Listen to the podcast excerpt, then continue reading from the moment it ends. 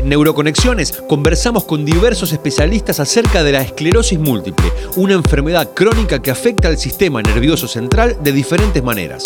A través de entrevistas con profesionales en la materia, buscamos dar a conocer esta patología y profundizar en los últimos descubrimientos y avances. Bienvenidos a Neuroconexiones, un podcast de Sanofi. Bienvenidos a nuestro séptimo capítulo del podcast Neuroconexiones Sanofi. Este espacio en el que nos reunimos los pacientes, los médicos, otros agentes del sistema de salud, asociaciones de pacientes, para discutir todos estos temas que nos parecen novedosos o relevantes alrededor de la esclerosis múltiple. Queremos compartir experiencias, queremos compartir conocimientos. Soy Andrés Barbosa y te doy la bienvenida a este nuevo episodio. Y hoy vamos a hablar de tratamiento, pero de una forma distinta de lo que fue nuestro capítulo anterior. Antes hablamos de medicamentos y ahora vamos a hablar de otro de los puntos muy importantes de una terapia para una persona con esclerosis múltiple, que es la rehabilitación, la posibilidad de recuperar o de preservar funciones. Y para eso tengo el agrado de presentarles a un amigo, al doctor Darío Tavolini, es especialista en neurología con una formación muy sólida en enfermedades desmilinizantes del Instituto INECO Neurociencias Oroño de la ciudad de Rosario y a quien conocí formándonos, nos conocimos formándonos en, en, la Universidad de Stony Brook en Long Island y ahí nos hicimos amigos desde hace bastante, bastantes años, hemos compartido muchas capacitaciones y experiencias juntos y Darío publica, Darío escribe, eh, es un placer, la verdad, poder contar con su presencia en este episodio. ¿Cómo estás, Darío? Hola Andrés, ¿qué tal? ¿Cómo estás? Bueno, muchas gracias por la presentación. Realmente es un, un placer compartir este espacio, como bien dijiste, con un gran colega como vos y un amigo fundamentalmente. Y bueno, muchas gracias por la invitación en este espacio, realmente es muy grato para mí. Bueno, y hoy vamos a hablar de rehabilitación y empecemos un poco a dar alguna definición. Estamos hablando con pacientes, estamos hablando con estudiantes de medicina, estamos hablando con gente que quiere saber más qué es la terapia física y qué objetivos busca cuando derivamos a un paciente de rehabilitación. Perfecto, cuando hablamos de terapia física, básicamente nos estamos refiriendo al abordaje que podemos realizar en los pacientes que requieren mantener o recuperar alguna función. Y el objetivo de la neurorehabilitación es justamente ese, o sea, nosotros lo que buscamos es tratar de recuperar alguna función perdida o mantener aquellas funciones en nuestros pacientes. Muchas veces nos planteamos si el paciente no tiene ningún déficit físico, si realmente necesita también algún abordaje, alguna rehabilitación, eh, terapia física en general. y la respuesta a todo esto es que sí, siempre tratamos de preservar o mejorar las funciones que tenemos. Obviamente es recomendado tener un, eh, un buen estado físico para todos y más aquellos, más aún en aquellas personas que tienen limitaciones o en aquellas personas que pueden tener una patología neurológica, como es en este caso, y con el impacto que puede tener en sus actividades y en sus funciones diarias.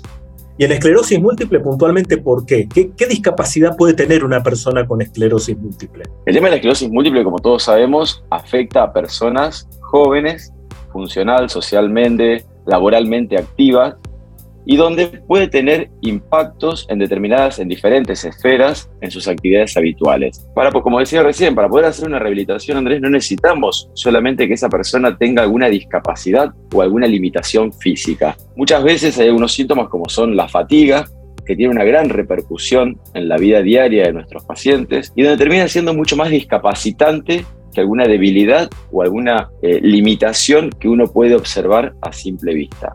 Es por esto que una correcta identificación y un correcto abordaje simplifica o facilita el desempeño y eh, el funcionamiento en las actividades cotidianas. Claro, entonces, por ejemplo, tenemos la fatiga es importante y sabemos, y esto lo hemos publicado recientemente con un grupo de neurólogos eh, argentinos de cómo tratar los síntomas de esclerosis múltiple y hemos encontrado evidencia muy sólida de que la terapia física, que la rehabilitación es fundamental para tratar la fatiga. Parece raro, pero hacer actividad física es mejor para no fatigarse. Y después hay otros, por ejemplo, eh, otros síntomas que se pueden tratar como la espasticidad. ¿Qué es la espasticidad, por ejemplo, y, cómo la tratan, cómo encaran ese tratamiento? La espasticidad es un fenómeno donde se produce un aumento del tono muscular en determinada parte, en generalmente son los miembros superiores o miembros inferiores, que está relacionado con un déficit previo, con una debilidad previa y que puede quedar como una secuela este aumento de tono por una liberación que se produce a nivel de lo que es la motricidad. Este aumento de tono generalmente es muy molesto, puede generar dolor y genera considerables limitaciones. El abordaje de la espasticidad tiene que ser un abordaje integral, un abordaje transdisciplinario, donde podemos trabajar dependiendo de la limitación o el déficit que esa persona tiene, en la elongación, en la relajación, que el paciente, que la persona empiece a conocerse a sí misma y ver cómo puede lograr una relajación del miembro afectado eh, en sus actividades cotidianas y muchas veces es necesario también algún, eh, alguna intervención farmacológica para mejorar esta espasticidad. Y de la mano a veces de esto, con o sin espasticidad, otro de los síntomas muy importantes por lo que derivamos a nuestros pacientes es por los problemas para caminar, el famoso trastorno de la marcha, que lo habíamos comentado en algún episodio anterior, que eh, hacemos caminar a nuestros pacientes en las visitas, cronometramos cuánto demoran en caminar una distancia y con eso incluso podemos predecir si está generando o está progresando la discapacidad. El tratamiento de la marcha, ¿cómo, ¿qué enfoque le dan ustedes? El tratamiento de la marcha obviamente va considerablemente de la mano con lo que es la terapia física, esto que mencionábamos recién, ¿no? No solamente lograr mejorar si el paciente tiene alguna debilidad, sino tratar de lograr que el paciente mejore lo que es el equilibrio, la postura, el tono, tratar de lograr elongación, mayor tono y eh, masa muscular para tratar de facilitar estas limitaciones que pueden estar relacionadas con la marcha. Con respecto a esto de la marcha, generalmente puede ser muy discapacitante en las actividades de los pacientes y poder reaprender o reenseñar o reeducar la marcha eh, es muy importante para poder lograr la autonomía, que es el objetivo principal eh, de la rehabilitación. Claro, junto con la fatiga probablemente sean los dos síntomas más limitantes para, para una persona con esclerosis múltiple. Y esto va de la mano de decir, bueno, esperamos a la espasticidad, esperamos a que use un bastón para derivar a un centro de rehabilitación o cuál es el momento adecuado para empezar una terapia física. El momento adecuado es en cualquier momento, siempre lo más precozmente posible. Si damos de la base, cuando hablamos de terapia física, podemos estar hablando de una intervención como es el ejercicio físico, donde se debe recomendar a todas las personas, a todos los pacientes y nosotros mismos también. ¿sí? Sabemos que esto mejora considerablemente, eh, tenemos que lograr que el paciente tenga, que la persona tenga más elongación, más flexibilidad, mayor tono muscular, mayor fuerza, mayor masa muscular. Y esto está comprobado en diferentes artículos donde eh, aquellas personas que realizan ejercicio físico en forma habitual tienen una mejor recuperación de las recaídas y hay un estudio donde habría que ampliar la N se ha visto también que tienen menor predisposición a tener recaídas. Entonces, fíjense la importancia de, poder hacer un abordaje físico lo más precozmente posible. Y en esto también va de la mano, eh, muchas veces preguntan, tuve una recaída recientemente, ¿puedo hacer ejercicio físico, actividad física, salir a caminar, natación, lo que sea, no rehabilitación específica? Sí, la recomendación es siempre tratar de retomar las actividades y mantener este entrenamiento. Y obviamente desde la rehabilitación hacer un correcto abordaje, donde primero se debe realizar una evaluación integral para ver cuál es el déficit de esa persona, dónde reforzar, dónde apuntalar principalmente, y luego obviamente reforzar las otras eh, funciones. Por lo tanto, no es solamente recuperar, sino mantener. Y ese es el concepto más importante. Tratar de mantener nuestro estado físico, nuestras funciones, cómo estamos rindiendo hoy, tratar de mantenerlo a largo plazo. Importantísimo. Y hablaste y, tomo un punto que tocaste de la evaluación integral. ¿Cómo está armado un equipo de rehabilitación? ¿Cómo se conforma un equipo de rehabilitación? Esto es clave y hoy no, no concebimos la idea de no poder hacer un abordaje multidisciplinario, pero no quedarnos ahí. Ese abordaje multidisciplinario tiene que ser inter y transdisciplinario. ¿Qué significa esto? Que todas las terapias están interconectadas, que todas las terapias que se realiza el abordaje se conectan entre sí, se alimentan de la información que obtiene cada uno de los otros participantes de la terapia y a su vez se complementan. Por esto la, la transdisciplinariedad, ¿sí? Es decir, cómo podemos abordar el objetivo, siempre se plantea un objetivo para un paciente determinado y en relación a ese objetivo se diseña lo que es el programa de rehabilitación.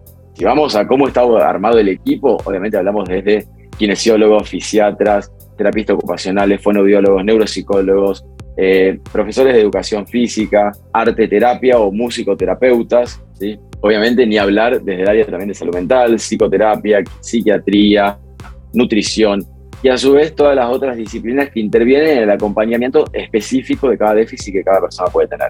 Pero el equipo de rehabilitación tiene que estar sumamente comunicado, por eso es la importancia de poder realizarlo en un centro donde todos estén conectados entre sí, donde todos puedan participar y donde todos puedan brindar la información de cómo va evolucionando esa persona. Y esto que decís que se va viendo la evolución, ¿los resultados de la rehabilitación se pueden medir? ¿Hay alguna forma de decir el paciente está respondiendo, no está respondiendo? Bueno, este es un tema clave y un poco complejo, porque justamente lo que buscan, cuando se hace una investigación en rehabilitación, lo más difícil y lo más heterogéneo es poder tener algo, eh, una unidad de medida o una escala que sirva para todo el abordaje. Nosotros utilizamos habitualmente el EDCS, que es una escala de discapacidad, pero el EDCS hace aguas o está sesgado principalmente por la marcha y no evalúa o no contempla otras áreas específicas en la evaluación y en el seguimiento.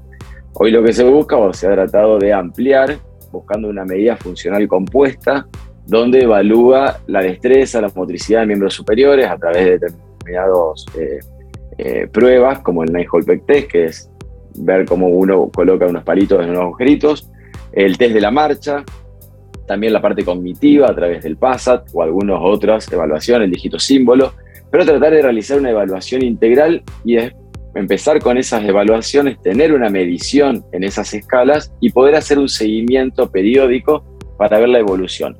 Pero lo más importante es que sea lo más integral y abarcativo posible para poder hacer un seguimiento correcto de esa persona. Claro. En, la, en el podcast anterior con la doctora Mariela Cabrera hablábamos de que la terapia farmacológica es una terapia que hacemos a medida, o sea que la armamos en función de las características del paciente, de sus deseos, de sus posibilidades. Por lo que me estás comentando ahora, la terapia de rehabilitación se comporta de manera muy parecida. Tenemos que adaptar tanto el equipo interdisciplinario que va a participar como de eh, las distintas modalidades relacionadas con la rehabilitación. ¿Sería algo así o no? Exactamente. Siempre uno cuando hace las evaluaciones antes de empezar con la rehabilitación, le pregunta al paciente cuál es su objetivo y qué es lo que a ese paciente le interesa recuperar o mantener. Y en base a eso es donde se diseña la terapia. A lo mejor para mí lo importante es que el paciente camine mejor. Y para esa persona, eh, con salir a caminar, ir a la plaza, estar con sus hijos, sus nietos o quien sea, es suficiente. Entonces, o hay personas que nos han comentado, algunos quieren volver a jugar al golf. Bueno, tratar de adaptar toda la rehabilitación a lograr la destreza necesaria para que esa persona retome su objetivo, vuelva a realizar lo que hacía antes, que le gustaba, que le daba placer. Entonces, esas evaluaciones son claves y también, lo mismo que con la terapia farmacológica, es un traje a medida. Cada persona tiene déficit diferentes o intereses diferentes o funciones diferentes que, prefiere preservar, mantener o recuperar. Bien, un paciente con esclerosis múltiple puede plantear, y es algo que ocurre frecuentemente en la consulta, dice, ¿puedo hacer deporte? Sí, totalmente. Eh, está recomendado y lo que buscamos es eso, que hagan deporte, que hagan actividad física. El, sabemos los beneficios de la actividad física aeróbica, esto que mencionabas antes vos, Andrés, en la fatiga, eh, está recomendada la actividad física aeróbica principalmente. Se ha visto que al principio cuesta, pero que luego la mejoría y los resultados son enormes y eh, mejora considerablemente la fatiga. Lo mismo ocurre con el ejercicio físico. Tratar de hacer actividad física aeróbica ayuda a preservar, a mantener y a recuperar determinadas funciones eh, que se han perdido o que se han visto afectados por otros síntomas como son la fatiga, trastornos anímicos también mejoran muchísimo.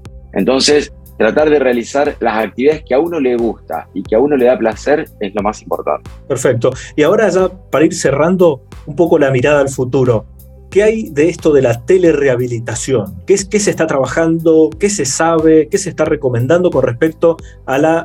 Eh, porque ahora es todo a distancia, estamos conectados en este momento, estamos cerca, pero a la distancia, gracias a la tecnología, eh, podemos hablar así. ¿Y qué pasa con estas tecnologías y la rehabilitación? Totalmente. La telerehabilitación, si bien se ha tomado mucho más conocimiento en este último tiempo debido a la pandemia, eh, la telerehabilitación hace muchos años que se viene estudiando y específicamente en pacientes con esclerosis múltiple también. La telerehabilitación, como vos decís, nos ha permitido acercarnos, nos ha permitido mantener o realizar un abordaje a distancia. Esto es clave, es fundamental.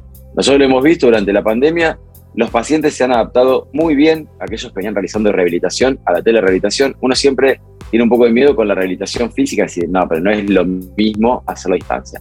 Obviamente tiene algunas implicancias, tiene algunas cuestiones a tener en cuenta, como por ejemplo tener un lugar acorde en tu casa, tener un lugar donde vos podés desempeñarte, si necesitas un acompañante que a lo mejor cumpliría esa función el kinesiólogo, bueno, tener alguien que pueda acompañarte en ese momento para evitar caídas, accidentes, pero la telerehabilitación realmente nos ha demostrado que se puede, incluso hay artículos publicados donde se ha visto que la evidencia en relación a realizar telerehabilitación o rehabilitación presencial tiene una eficacia bastante similar y nos ha permitido poder mantener este abordaje no solamente por la pandemia, sino en personas que viven lejos de un centro de rehabilitación, que no pueden tener acceso, que no pueden tener un abordaje como corresponde. Y recordando que la telerehabilitación no solamente habla de los físicos, sino también la parte de terapia ocupacional, neuropsicología, eh, fonobiología, o sea, el abordaje puede ser integral y podemos realizarlo sin ningún problema. Y en relación a esto, Andrés, también que vos decías del futuro y un poco también vinculado con las escalas, con las mediciones, hoy tenemos los wearables, los dispositivos, que serían como los dispositivos vestibles, ¿sí? que nos permiten los smartwatch o el celular mismo, que nos permite tener información continuamente. Y hoy también se están haciendo estudios en relación a esta tecnología, donde tratamos de ver eh, cómo impacta la rehabilitación y tener una medición más precisa, más exacta, más continua en el día a día, si esa persona va mejorando sus funcionamientos, la cantidad de tiempo que está caminando, la cantidad de tiempo que está parada, la cantidad de tiempo que está haciendo alguna actividad en relación a cómo venía previamente. Yo creo que toda esta tecnología hoy realmente es de gran utilidad, nos va a aportar muchísimo y nos va a poder permitir hacer un seguimiento más exacto y medible eh, a largo plazo. Perfecto. Hoy es el futuro entonces. Hoy es el futuro. Estamos viviendo en el futuro. Perfecto. Bueno, muchísimas gracias por tus claras explicaciones. Ya eh, con esto cerramos, pues estamos justos de, tiempo, así que la verdad que un cierre de, lujo tenerte Darío para este, eh, para este último podcast de esta, espero que primera temporada de eh, los podcasts de Neuroconexiones Sanofi. Quiero agradecer al Laboratorio Sanofi, la verdad, por el espacio que nos está brindando y por permitirnos estar en contacto y por dejarme eh, charlar con amigos eh, y, favorecer este intercambio que creo que ha sido muy rico. Darío, un placer haberte tenido. Muchas gracias Andrés, un placer para mí haber participado, muchas gracias también a la gente de Sanofi por la invitación y, un gusto enorme encontrarme contigo a la distancia pero que podamos mantener esta, esta charla. Bueno, los dejo entonces ya para eh, finalizar este último podcast, séptimo episodio, la rehabilitación o cómo recuperar y preservar nuestro cuerpo. Muchas gracias por haber estado conectados. Escuchaste un nuevo episodio de Neuroconexiones, un podcast de Sanofi dedicado a conversar con especialistas acerca de la esclerosis múltiple. Encontrá todos los episodios completos en nuestro canal y sumate a esta comunidad que busca concientizar sobre esta enfermedad.